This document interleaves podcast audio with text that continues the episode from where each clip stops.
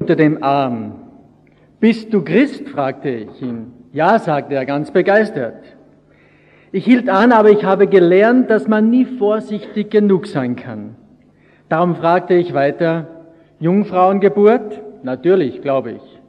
Tod am Kreuz? Er starb für alle Menschen. Könnte es sein, dass ich hier Angesicht zu Angesicht mit einem richtigen Christen stehe? Vielleicht, aber ich fuhr noch fort. Status des Menschen? Sünder der Gnade braucht. Definition von Gnade? Gott tut, was wir nicht tun können. Wiederkunft Jesu? Jederzeit möglich. Bibel? Inspiriert.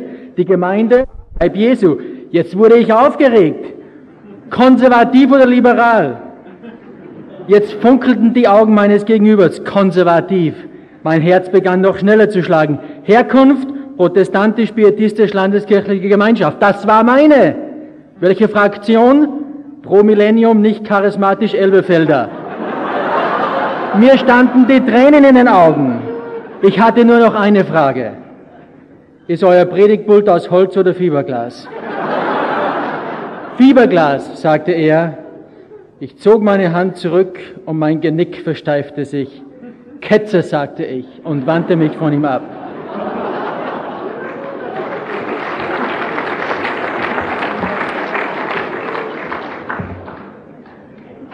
Wenn wir über mit Jesus wandeln reden, dann reden wir über Gemeinschaft. Christian ist eine recht einfache Sache. Ich darf euch eins versichern, Jesus ist nicht gekommen, um Leben kompliziert zu machen. Das Leben ist kompliziert, das wissen wir. Aber Jesus kam nicht, um es kompliziert zu machen. Er macht es ziemlich einfach. Kompliziert machen es nur die Christen. Christsein besteht aus zwei Dingen. Nicht mehr. Zu Jesus kommen, erste Sache. Und dann gibt es noch eine zweite Sache. In Jesus bleiben. Mehr gibt's nicht. Das ist Christsein. Kommet her zu mir. Und wir haben gelesen in der Schriftlesung Johannes 15, wer in mir bleibt und ich in ihm, der bringt viel Frucht. Das Wort bleiben kommt in diesen paar Versen elfmal vor. In mir bleiben. Nun, zu Jesus kommen, das ist noch relativ einfach, jetzt technisch gesehen. Kommst zu ihm. Das ist wie eine Hochzeit. Heiraten ist nicht schwer. Aber verheiratet sein ist manchmal ganz schön schwer. So ist es mit dem Christsein. Zu Jesus kommen ist nicht die Schwierigkeit, aber bei ihm zu bleiben. Jemand hat mal gesagt, es ist leichter für Jesus zu sterben, als für ihn zu leben. Da stimmt einiges. Nun, aber wir leben. Jeder von uns momentan lebt noch. Am Ende dieses Jahres werden ein paar von uns abgedankt haben, aber momentan leben wir alle. Das heißt, wie lebe ich jetzt mit Jesus? Die Sterberate liegt immer noch bei 100 Prozent. Ist so. Wie lebt man in Gemeinschaft? Wie wandle ich mit Jesus? Und da gibt es drei Dinge. Im Englischen kann man das ein bisschen besser sagen, weil die Engländer haben viel mehr Worte wie die Deutschen. Die Deutschen machen alle Worte lang. Der, Im Englischen sagst du Glove, im, im, im Deutsch sagst du Handschuh, Handboot. Gell? Im Deutschen sagst du Kühlschrank, Coolbox, im Englischen sagst du nur Fridge. Gell? Die haben mehr Worte, da kann man, darum klingen die Lieder manchmal ein bisschen besser, sagt man. Aber im Englischen gibt es da drei Worte, die möchte ich heute verwenden. Wie wandle ich mit Jesus? Und zwar Communication, Communion and Union. Kommunikation, Gemeinschaft und Einheit. Und da ist eine Steigerung darin. Jede, jede Beziehung beginnt mit Kommunikation, indem ich mit jemand rede. Ich weiß zum Beispiel schon viele Jahre, dass Christsein bedeutet, eine Beziehung mit Jesus Christus zu haben. Um eine Beziehung zu haben, musst du reden. Das bleibt nicht aus. Wenn du verheiratet bist, dann weißt du eins, ich muss reden, damit die Beziehung wachsen kann. Und wenn man nicht mehr redet, schaut es nicht gut aus. Und ich muss, ich weiß das. Aber wisst ihr, was mir oft passiert? Ich sorge mich um meine Finanzen, haben wir gerade gehört, Notlage. Und ich bin mir sicher, die Mitarbeiter hier sorgen sich ab und zu. Ich bin übrigens, Sorgen ist meine Gabe, meine erste. Ich sorge mich über alles. Ich sorge mich über das Kind, der Nachbarkind, das Krebs hat. Ich sorge mich über den, den Streit, den ich gerade mit meiner Frau hatte oder habe. Aber wisst ihr was? Ich sorge mich, nur ein Problem, ich bete nicht. Ich sorge, sorge, sorge, aber ich rede nicht. Ich rede nicht mit ihm, ich bete nicht. Und in unserer modernen Christenwelt haben wir gelernt, alles richtig zu machen. Wir haben verschiedene Bibelübersetzungen, übrigens Elberfelder, falls ihr es wissen wollt. Ich habe zehn verschiedene zu Hause, Englisch und Deutsch, Griechisch und Hebräisch auch, kann ich zwar nicht, aber sie sind im Büro. Ich habe Computerprogramme, ich kann dir in fünf Sekunden jedes Wort sagen, was es bedeutet. Elberfelder, äh, äh, das, das Losungsbuch, das ist wieder was anderes, gell? haben wir zu Hause. Der Fisch klebt auf meinem Auto, kannst nachprüfen, steht da draußen. Meine Kinder haben ungefähr 25 What would Jesus do Bänder um die Hand. Kreuz um den Hals. Johannes 3,16 auf dem T-Shirt, aber nur ein Problem. Wir leben nicht mit Jesus. Die Christen tun alles richtig, aber sie leben nicht mit Jesus. Wir wandeln nicht mit Jesus. Und seht ihr, beim Kommunizieren ist es so, ähm, wenn man mit Jesus redet, ich habe übrigens noch keinen Christen getroffen, der gesagt hat, weißt du, was ist so blöd, ich habe heute schon wieder zu viel gebetet, ich muss irgendwas unternehmen. Ich warte immer noch auf das Buch mit dem Titel, wie kann ich von zu viel Beten bewahrt werden? Habe ich noch nirgends gefunden. Jeden Christen, den ich treffe, der sagt, mein Gebetsleben könnte besser sein. Ich habe es noch nie umgekehrt gehört. Seht ihr, beim, Be beim Beten ist es so, wenn wir kommunizieren, das geschieht ja oftmals noch über eine Distanz. Ich kann mit dem letzten von euch da ganz hinten zusammenschreien. Das geht, aber das ist eine, eine Distanz. Ich muss sagen, als ich begonnen habe zu beten, war für mich Gott im Himmel. Und so habe ich halt probiert, beim Beten durchzukommen bis zu Gott. Ein Mädchen hat mal zu mir gesagt, Hans-Peter, wenn ich bete, mein Gebet geht nur bis an die Decke. Habe ich gesagt, kein Problem, Gott ist unter der Decke. Weil, wo willst du hin mit deinem Gebet? Ich sage manchmal so halb scherzhaft, da sage ich, willst du durch die erste Decke durch? Vielleicht wohnt er hinter der ersten Decke, das kann nicht gut sein. Es kann aber sein, dass du durch die zweite Decke auch noch durch musst, die ist aus Beton, ist ein bisschen blöd, du musst dich anstrengen. Vielleicht musst du noch durch die Ozonschichte. Wo willst du hin mit deinem Gebet? Christus wohnt hier, da drinnen. Und das Gebet, wenn das an der Wand zurückkommt, ist ja völlig egal. Er ist ja hier. Du musst nirgends hin mit deinem Gebet. Und doch ist es so, was mein Denken, ich muss irgendwo durchkommen. Wenn man aber lernt zu kommunizieren, dann entsteht mit der Zeit etwas, das nennt man Communion oder Gemeinschaft. Gemeinschaft ist, ist übrigens viel mehr als kommunizieren. Wenn ich mit einem Menschen Gemeinschaft habe, dann teile ich ihm meine Gefühle mit, dann teile ich ihm mein Leben mit. Es ist eine tiefere Form der Kommunikation, auch genannt Freundschaft.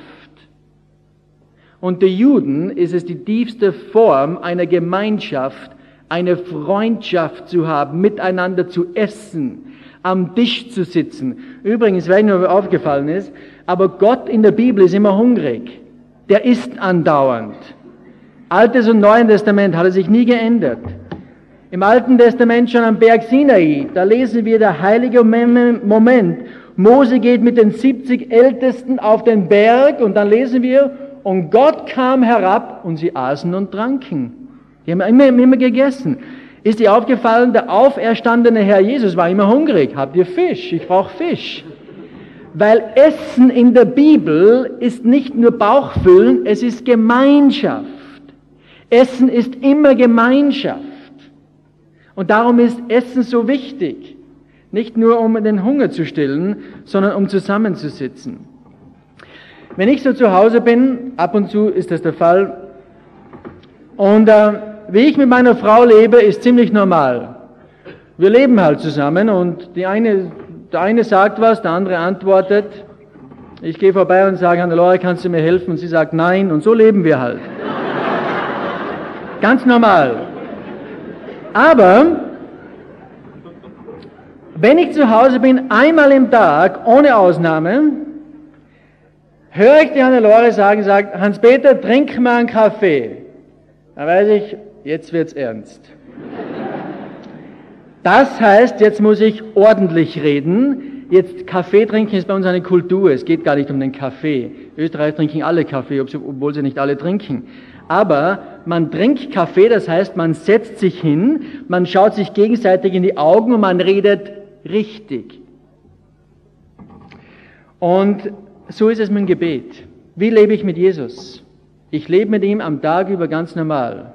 Ich sage ihm etwas, ich sage, Herr Jesus, segne diese Person.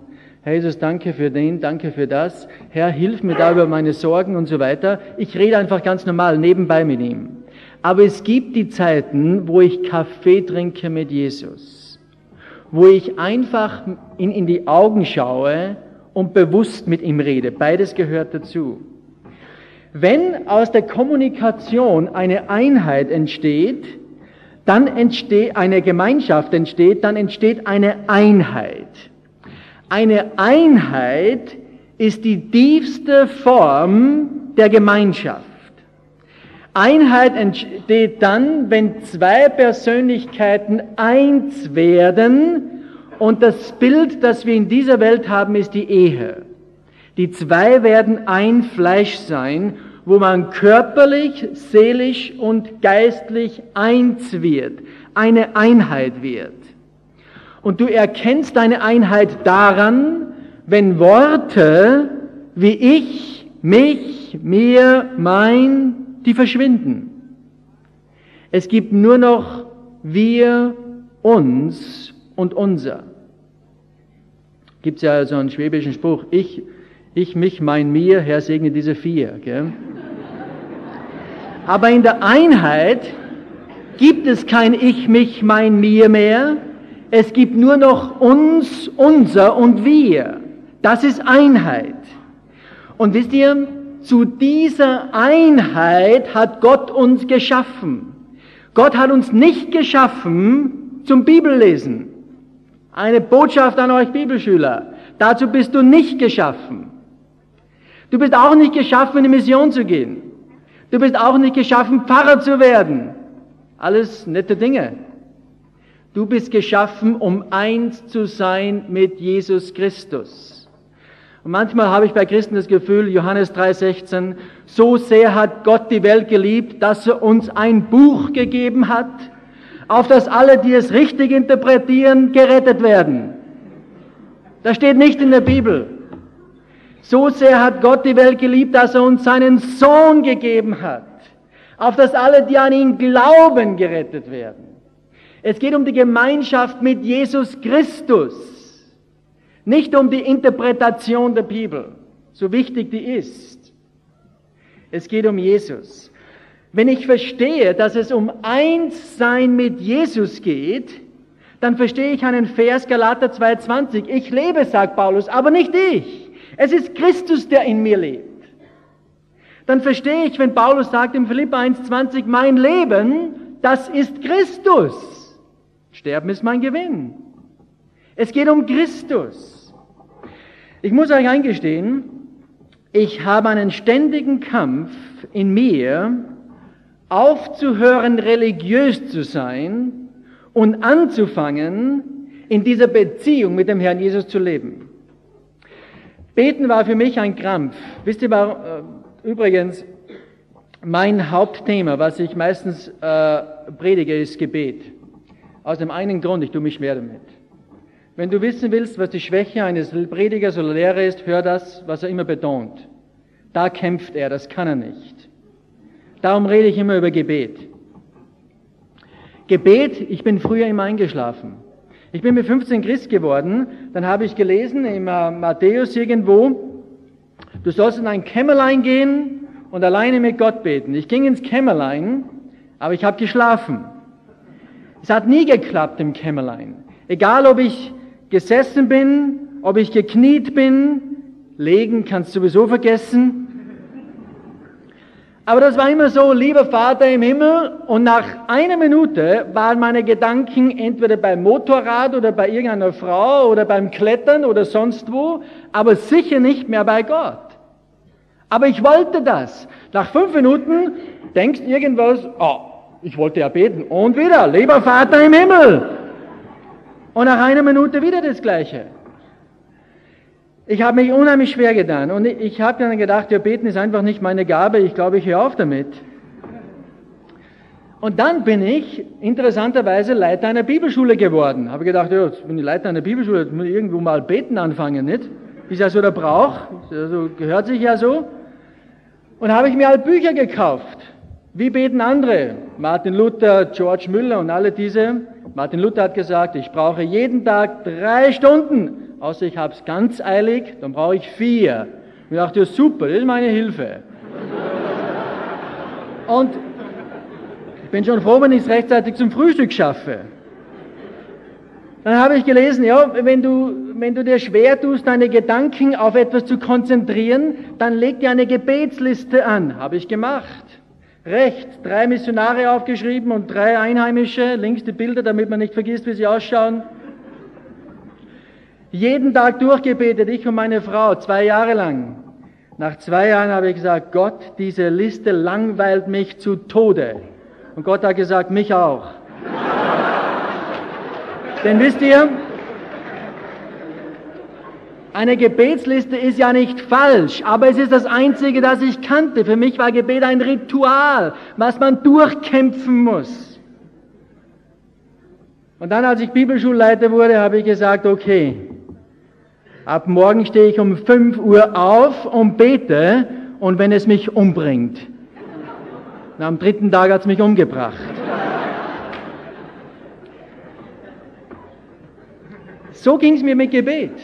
Übrigens, ich wäre neugierig, wie viele von euch dass es so geht. Egal, ob du Pfarrer bist oder sonst was. Wisst ihr, wie viel ein Pfarrer im Durchschnitt betet? Nach einer Umfrage? Drei Minuten pro Tag. Ich weiß nicht, ob es stimmt, keine Ahnung, haben sie geschrieben. Christianity Today. Ich habe dann vor, ich weiß nicht, wann das war, zehn Jahre, zwölf Jahre, bin ich mal nach Hause gekommen, in meinem Frust bin ich spazieren gegangen, habe gesagt, ich gehe jetzt nicht ins Haus, ich gehe jetzt spazieren, Herr Jesus, ich, ich, ich weiß nicht mehr, was ich tun soll. Ich kann einfach nicht beten, ich kann mich nicht konzentrieren, es fällt mir schwer und so weiter. Und ich bin spazieren gegangen, ich wollte eigentlich nur zehn Minuten gehen und ich war zwei Stunden unterwegs. Und interessanterweise habe gedacht, das war interessant. Ich habe einfach mit ihm geredet, ganz normal geredet. Und ich habe dann begonnen, mit Jesus spazieren zu gehen. Und diese Spaziergänge haben sich fortgesetzt bis heute. Und das ist nicht nur für mich, bei dir kann es ganz anders sein. Ich gehe immer spazieren mit Jesus seitdem.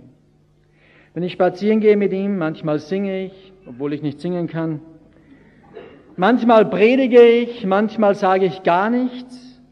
Manchmal frage ich in Fragen, die ich nicht kapiere.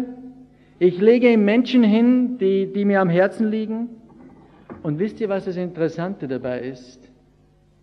Es ist unheimlich schön.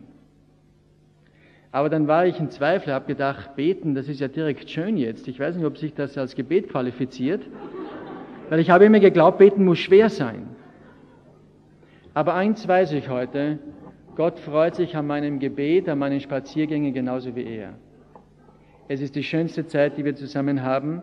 Und ich muss ehrlich eingestehen, manche dieser Spaziergänge mit Jesus, das sind die schönsten Zeiten in meinem Leben, schöner als meine schönste Zeit mit meiner Frau. Es ist ein Stück Paradies. Und ich habe gelernt, es ist nicht meine Gerechtigkeit, nicht mal meine Gebete, die irgendetwas bewirken. Es ist Christus, der alles in allem bewirkt. Wir müssen nur lernen, in der Wahrheit zu wandeln, wie wir es hier lesen. Eins zu sein mit Christus, ihn ernst nehmen, an ihn glauben.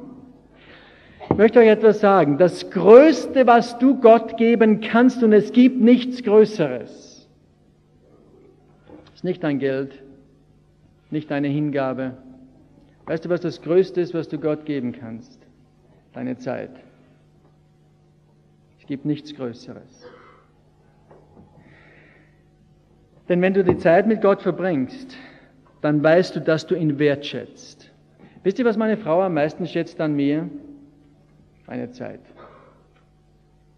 Nicht meine Blumen, obwohl sie die gerne hat. Nicht die Geschenke, obwohl sie sich darüber freut. Was sie will, ist Zeit. Denn da zeige ich ihr, dass ich sie wertschätze.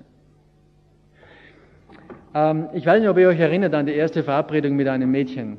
Bei einigen liegt schon 60 Jahre zurück, bei einem vielleicht letzte Woche. Wenn du mit einem Mädchen ausgehst, und ich sage euch jetzt, was junge Leute, das betrifft jetzt nur die Jungen, wisst ihr, was das Allerbeinlichste ist bei der ersten Verabredung mit einem Mädchen? Da auf der Cafeterie oder sonst wo?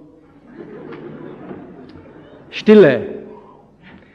Weißt du, gehst mit einer aus, gefällt dir ganz gut und denkst du, ja, jetzt gehe ich mit der mal aus und dann sitzt mit ihr und du merkst nach drei Minuten, die redet nicht.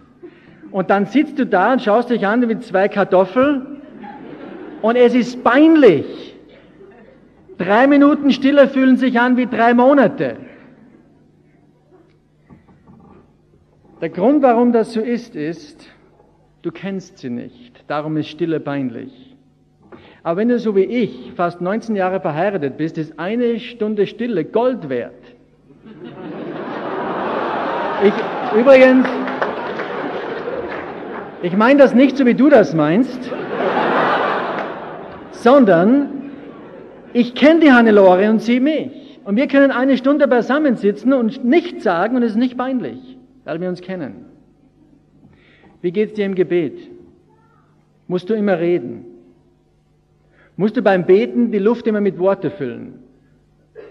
Wenn das so ist, darfst du wissen, dass du Jesus noch nicht allzu gut kennst. Aber das ist okay. Red nur weiter. Und die Zeit wird kommen, wo du mal eine Stunde nur spazieren gehst, kein Wort sagst und es ist nicht peinlich, weil du kennst Jesus. Du hörst. Übrigens für die jungen Leute, falls du mal ausgehst und weißt nicht mehr was sagen, merk dir ein Wort. Normalerweise verlange ich fünf Euro für diese Information.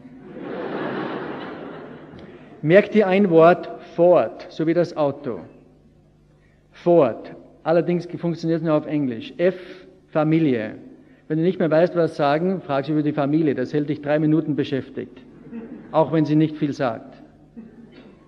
Wenn das vorbei ist, O, Occupation, Beruf. Muss ich auch ein bisschen was sagen. Fünf Minuten. Das vorbei ist R, Recreation. Was macht sie so in der Freizeit? Sport, Hobby. Meistens fünf Minuten. Und wenn das vorbei ist, D, Dreams. Was für Träume hat sie? Fort. Merkt ihr das? 20 Minuten hast du dir gerettet. Okay?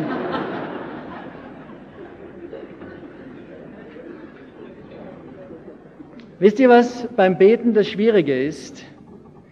Wir tun uns schwer zu hören. Ich habe in meinen Andachtsbüchern immer gelesen, man soll in der Früh aufstehen. Ich bin mir nicht ganz sicher. Wisst ihr übrigens, warum der Martin Luther und die alle so früh aufgestanden sind? Die sind ja alle mit den Hühnern schlafen gegangen um acht oder neun Uhr. Ich komme vor Mitternacht nie ins Bett. Darum habe ich nicht hab gedacht, die Leute haben keinen Schlaf gebraucht. Aber ich habe immer gelesen, in der Früh soll man aufstehen, immer in der Früh, wird schon was auf sich haben. Und dann soll man ein Kapitel vom Alten Testament lesen, dann eins vom Neuen und wenn du gut drauf bist, noch ein Psalm oder ein Spruch. Und dann sollst du beten und dann sollst du auf Gottes Stimme hören. Habe ich gemacht. Genau so gelesen, gebetet, dann gesagt, so Gott, jetzt bist du dran, ich warte auf deine Stimme. Da habe ich 30 Sekunden gewartet, er hat wieder nichts zu sagen, okay, bis zum Abend. So habe ich gelebt. Aber wisst ihr, ich möchte euch etwas sagen. Zwei Dinge für diesen Morgen. Wenn du Amen sagst, wenn ich Amen gesagt habe, das war für mich Schlusspunkt. Amen bedeutet Ende des Gesprächs. Am Abend reden wir dann wieder weiter. Den ganzen Tag über mache ich, was ich so machen muss, und am Abend rede ich wieder mit dir, Herr Jesus. Aber ich möchte euch etwas sagen. Amen bedeutet nicht Punkt, sondern Beistrich. Darum heißt mein zweites Buch, nach dem Amen, bete weiter.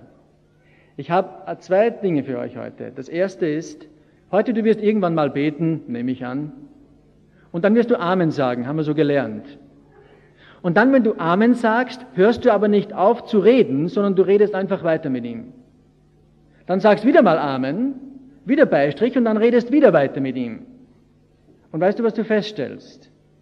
Du betest ohne Unterlass. Du redest einfach mit ihm. Du beziehst ihn in allen Lebenslagen ein. Und Freunde, das ist Gebet. Gebet ist nicht ein Ritual, wo du die Augen schließt, die Wimpern hochziehst und Hochdeutsch redest, sondern Gebet ist einfach Reden mit Gott. Nach dem Amen bete einfach weiter. Wisst ihr, für mich hat das, das hat so gut getan in meinem Leben, wo ich erkannt habe, ich will einfach mit Jesus leben. Übrigens, äh, wenn ich, wenn ich in, zu Hause oder wo bin und ich treffe einen guten Freund, wisst ihr, was ich zu dem sage? Geh mal auf einen Kaffee. Zu guten Freunden sage ich, geh mal auf einen Kaffee, reden wir zusammen. Und mir ist vor ein paar Jahren aufgefallen, Jesus Christus ist mein bester Freund. Er ist nicht nur mein bester Freund, er ist mein Herr, mein Heiland, mein Erlöser, aber er ist auch mein Freund. Und ich habe ihn noch nie zum Kaffee eingeladen. Und seit ungefähr fünf Jahren mache ich das, ungefähr einmal im Monat. Sage ich, Jesus, geh mal auf einen Kaffee. Ich gehe in irgendein Kaffeehaus, setze mich hin, bestelle nur einen Kaffee übrigens. Und dann rede ich einfach mit Jesus. Ich trinke einen Kaffee mit ihm. Das sind eine der schönsten Zeiten meines Lebens. Früher haben mich, ich bin viel an Flughäfen, weil ich viel rumfliege. Warten auf Flughäfen hat mich so frustriert. Und äh, gerade letztes Jahr auch wieder, wieder einen Flug versäumt in Wien. Ich musste sieben Stunden warten. Habe gedacht, sieben Stunden, ich kann nichts tun, sieben Stunden, nur da rumhängen. Und dann habe ich mir plötzlich gedacht, warum lebst du nicht mal, was du dauernd predigst? Ich habe sieben Stunden nur mit Jesus. Nichts zu tun. Und wisst ihr was, die sieben Stunden waren die schönsten Stunden meines ganzen Ausflugs. Bin mit ihm Kaffee trinken gegangen, spazieren. Es war eine ganz schöne Zeit. Übrigens, wenn ich spazieren gehe, das hat, hilft mir so sehr, auch in meinem Zweifel. Ich bin ein riesengroßen Zweifler. Ich, hab, ich kämpfe sehr mit Zweifel. Nicht so oberflächliche Zweifel, fundamentale. Ich habe Zeiten, da glaube ich, die Bibel und alles, was drinnen steht, ist reiner Blödsinn. Ich habe Zeiten, da denke ich, das ist alles Psychologie. Ich rede mir das jetzt schon 30 Jahre lang ein und darum glaube ich es und darum funktioniert es auch. Psychologen werden dir beweisen, wenn du was fest genug glaubst, dann funktioniert es auch. Und ich denke mir, das ist genau das bin ich. Ich habe Momente, da kann ich überhaupt nicht mehr glauben, was da drinnen steht. Und das ist ziemlich arg. Ich bin schon auf die Kanzel gestiegen wie heute, habe was gepredigt, was ich selbst nicht geglaubt habe. Und ich kam mir vor wie ein Heuchler. Bis ich eines Tages einen Zitat las, ich glaube Wesley war es, der gesagt hat, wenn du nicht mehr an das Evangelium glauben kannst, und die Zeiten werden auch bei dir kommen, dann geh auf die Straße und predige es. Und wisst ihr warum? Ich habe gedacht, es ist doch Heuchelei. Nein, ist es nicht. Weil die Wahrheit predigen bleibt trotzdem die Wahrheit. Ob ich jetzt daran glaube oder nicht, ist gar nicht so wichtig. Die Wahrheit macht Menschen frei. Wenn du nicht mehr an Jesus glauben kannst, geh auf die Straße und predige ihn. Denn es ist nicht so wichtig, wie stark du daran glaubst. Es ist wichtig, dass die Wahrheit verkündet wird. Er hat mich getröstet. Und wisst ihr, bei diesen Zweifeln, die sind sehr fundamental, wo ich extrem kämpfe, dann habe ich gedacht, ich muss halt noch mehr Bibel lesen. Ich habe seelsorgerliche Gespräche gesucht, alles Mögliche, hat mir nichts geholfen. Das Einzige, was mir hilft, ich gehe mit meinen Zweifeln zu Jesus. Ich gehe spazieren mit ihm und sage, Jesus, ich glaube gar nicht, dass du existierst, du bist nie auferstanden, ich rede trotzdem. Vielleicht rede ich mit der Luft, ist mir egal, aber ich rede. Ich komme zu dir, falls es dich gibt. Und so rede ich mit ihm und ohne Ausnahme hat der Herr Jesus mich jedes Mal getröstet durch den Heiligen Geist. Und das ist nicht Psychologie, das kenne ich auch. Das ist ein Friede, der von Gott selbst kommt. Und dafür bin ich unheimlich dankbar. Noch ein zweites. Dann bin ich fast am Ende. Immer mit der Predigt. Wir müssen lernen, als Christen in der Wahrheit zu leben. Wandelt in der Wahrheit. Und wisst ihr, ich glaube, dass wir sehr viel in der Lüge leben. Zum Beispiel, ich greife das aus, auf, wir müssen lernen, nicht im Ich, mich, mein, mir zu leben, sondern im Wir, uns und unser. Wisst ihr, warum wir das tun müssen? Weil das ist die Realität. Jesus Christus, wenn du wiedergeboren bist aus dem Heiligen Geist, dann wohnt der Herr Jesus Christus hier drinnen in dir, dann ist er bei dir. dann bist du mindestens zu zweit. Falls du schwanger bist zur Zeit, als Frau bist du zu dritt. Aber du bist mindestens zu zweit, wenn du Christus kennst. Und wisst ihr, so müssen wir leben. Ich zeige euch jetzt einen Unterschied. Wenn du im Ich, mir, mein lebst, dann sagst du, so wie es bei mir ist, ich sage, Mensch, hab ich Angst vor dem, was kommt. Ich weiß nicht, was ich tun soll. Ich versage sicher wieder. Und jetzt versuchst du es im Wir. Sagst du ja, Jesus, ich habe es, wir haben solche Angst. Und Jesus sagt immer, nein, eigentlich nicht. Herr Jesus, wir haben keine Ahnung, was wir tun sollen. Er sagt doch, ich habe die Zukunft in meiner Hand. Herr Jesus, wir werden sterben. Er sagt, nein, ich bin auferstanden. Seht ihr den Unterschied? Der Unterschied ist wie Tag und Nacht. Und Freunde, das ist gar nichts Witziges, das ist Realität. Ähm, dieses im Ich-Leben, äh, wisst ihr, wer das getan hat? Der Philippus, der ist mir extrem sympathisch, weil das war ein bisschen ein langsamer Kerl, intellektuell. Und ähm, als äh, Jesus ihn fragte im Johannes 6, ähm, als nun Jesus die Augen aufhob, das war die Speisung der 5000, sah er, dass eine große Volksmenge zu ihm kam, spricht Jesus zu Philippus, er sagt, Philippus, woher sollten wir Brote kaufen, dass diese alle zu essen haben? Dies aber sagte er, um ihn zu prüfen, denn er selbst wusste, was er tun wollte. Philippus antwortete ihm, für 200 Denare Brote reichen nicht aus für sie, dass jeder auch nur ein wenig bekomme. Das ist mein Problem. Der Jesus sagt, wie sollen wir das tun? Und wisst ihr, was ich tue? Ich ziehe meine Geldbörse raus, schaut schlecht aus, geht nicht. Aber wisst ihr, was Jesus hat gesagt? Philippus.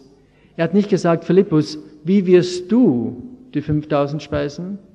Er hat gesagt, Philippus, wie sollten wir, Teamwork, du und ich zusammen, Philippus, wie sollten wir die 5000 speisen?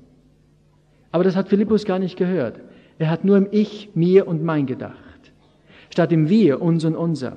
Äh, letztes Jahr oder vor zwei Jahren war ich in England in einer Bibelschule unterrichtet und da kam nach dem Unterricht ein junger Mann auf mich zu und hat gesagt, sagt Hans-Peter, ich tue mich so schwer, so zu tun, als ob Jesus hier wäre. Ich weiß genau, was er meint. Aber dann habe ich ihn gefragt, bist du Christ? Ich sagte, ja, ja, sicher, Bibelschule. Und ich gesagt, äh, glaubst du, dass Jesus auferstanden ist? Ja, glaube ich. Ich sage, glaubst du, dass Jesus hier ist? Ja, glaube ich. Ja, ja, hat er gesagt. Ich bin bei euch alle Tage. Und ich sage, warum musst du dann so tun, als ob er hier wäre? Ist er hier oder nicht? Dann hat er mal nachgedacht und hat gesagt, ja, dann ist er ja eigentlich hier, oder? Ich sage, ja, ich glaube, er ist hier. Du kannst höchstens so tun, als ob er nicht hier wäre. Aber die Realität ist, dass er hier ist. Jetzt habe ich eine Frage. Lebst du in der Realität oder in der Lüge? Eine Frage an dich. Lebst du in der Realität oder in der Lüge? Wisst ihr, warum viele Christen verwirrt sind? Weil sie jeden Tag eine Lüge leben. Sie leben so, als ob sie allein wären, obwohl Jesus versprochen hat, immer bei ihnen zu sein. Wenn wir endlich anfangen, in der Wahrheit zu leben, werden sich viele Fragen von alleine lösen. Und ein letztes. Ich weiß nicht, wo Jesus für dich ist. Aber wenn Jesus für dich irgendwo sonst ist als hier drinnen, dann hast du das Evangelium als Ganzes nicht verstanden. Christus ist nicht ferne, er ist nahe einem jeden von uns. Und wenn du Christus kennst, musst du dich nicht auf dich selbst konzentrieren, sondern auf ihn. Und ich schließe mit einem Zitat, ein Freund von mir geschrieben, gesagt, jedes Mal, wenn ich sage, Jesus, ich kann das nicht, sagt er, na und? Ich kann. Jedes Mal, wenn ich sage, Jesus, ich bin nicht fähig, sagt er, ich weiß, aber ich bin fähig. Jedes Mal, wenn ich sage, Jesus, ich bin's nicht, sagt er, ich weiß, aber ich bin. Und ich bin bei dir. Der Johannes Bugenhagen, der hat so ausgesehen, also nicht der bestaussehendste, aber wie der Martin Luther ein bisschen. Er war auch sein persönlicher Seelsorger. Johannes Bugenhagen war der persönliche Seelsorger von Martin Luther. Und wisst ihr, was er gesagt hat? Das gefällt mir extrem gut. Johannes Bugenhagen hat gesagt, wenn du Jesus gut kennst, das ist genug, auch wenn du das Übrige nicht weißt. Wenn du Jesus nicht kennst, dann ist alles nichts, was immer du auch lernst. Wenn du Jesus gut kennst, das ist genug, auch wenn du das Übrige nicht weißt. Wenn du Jesus nicht kennst, dann ist alles nichts, egal wie viel du weißt. Es geht darum, Jesus zu kennen, um mit ihm zu rechnen jeden Tag. Das ist Christsein. Himmlischer Vater, ich danke dir für diesen Morgen. Ich danke dir für dein Wort, aber vor allem für das lebendige Wort, für Jesus Christus. Danke auch für den Liebesbrief, die Bibel, die du uns geschenkt hast, damit wir lernen können von dir und über dich. Aber mit dir wollen wir leben lernen. Aus dir wollen wir jeden Tag leben und in der Gemeinschaft mit dir wachsen, von dir abhängig sein, mit dir rechnen, in der Einheit mit dir zu leben, so wie du mit dem Vater eins bist, dass auch wir mit dir eins sind. Denn dazu hast du uns erschaffen, eins zu sein mit unserem Schöpfer und Erlöser. Danke, Herr Jesus, für dein gutes Wort, für deine Liebe, für dein Anliegen für uns. Und danke, dass wir mit dir rechnen dürfen. Danke, dass du keine Rituale brauchst, sondern einfach uns, den wahren Menschen. Und dass wir zu dir so kommen dürfen, wie wir sind. Herr, bewahre uns vor falscher Religion und lerne uns einzuüben, was es bedeutet, in der Gemeinschaft mit dir zu leben, in Wahrhaftigkeit. Das bete ich in Jesu Namen für mich, für meine Familie und für all die Lieben hier. Amen.